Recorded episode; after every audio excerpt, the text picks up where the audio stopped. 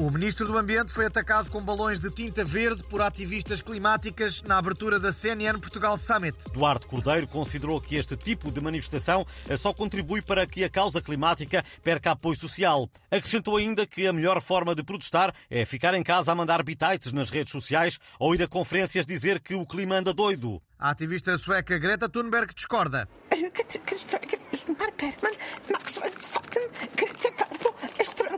Greta Thunberg está a dizer que quando os ativistas climáticos mostraram o rabo na sede do PS, o nível médio dos oceanos desceu logo um centímetro e que sempre que um ativista atira tinta a um quadro ou um governante, salva uma foca bebê. A Greta diz ainda que só não concorda com os ativistas que se colam ao chão ou às paredes porque um colega dela ficou sem planta dos pés à conta disso.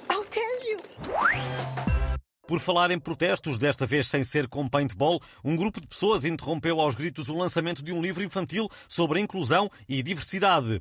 Essas pessoas gritavam ao megafone coisas como Deixem as crianças em paz, este livro é um apelo à transexualidade. O nosso comentador de cidadania e penteados Playmobil, Nuno Melo, tem algo para nos dizer sobre este assunto. Ah, pois tenho. Anda tudo muito chocado com este ataque à comunidade LGBTQI turbo. E ninguém fala de um ataque muito pior. À mesma comunidade, hein? feito pela alegada cantora Maria Leal. A Maria Leal atacou a comunidade LGBT? E não foi pouco. No último videoclipe, ela aparece na cama, sem roupa, e aos amassos com uma amiga. Palavra de honra. Aquilo é o maior ataque a uma sexualidade que eu já vi. As crianças pensam, ai, ah, se eu for lésbica fico igual a Maria Leal. Então não quero. Mas ninguém fala disto e não sei porquê. Fica a chamada de atenção, muito obrigado. Obrigado eu e adeusinha. A acabar com E, como se diz na linguagem inclusiva, é preciso ter tupete.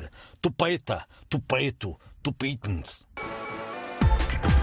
Falando ainda de ambiente, o modelo climático da Universidade de Bristol prevê que daqui a 250 milhões de anos os continentes vão colidir e unir-se uns aos outros.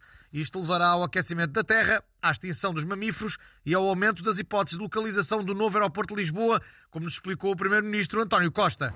Vamos ver, se os continentes vão unir daqui a 250 milhões de anos, isto quer dizer que o novo aeroporto de Lisboa tanto poderá ser em Alcochete como no Alasca. Também vai ficar perto.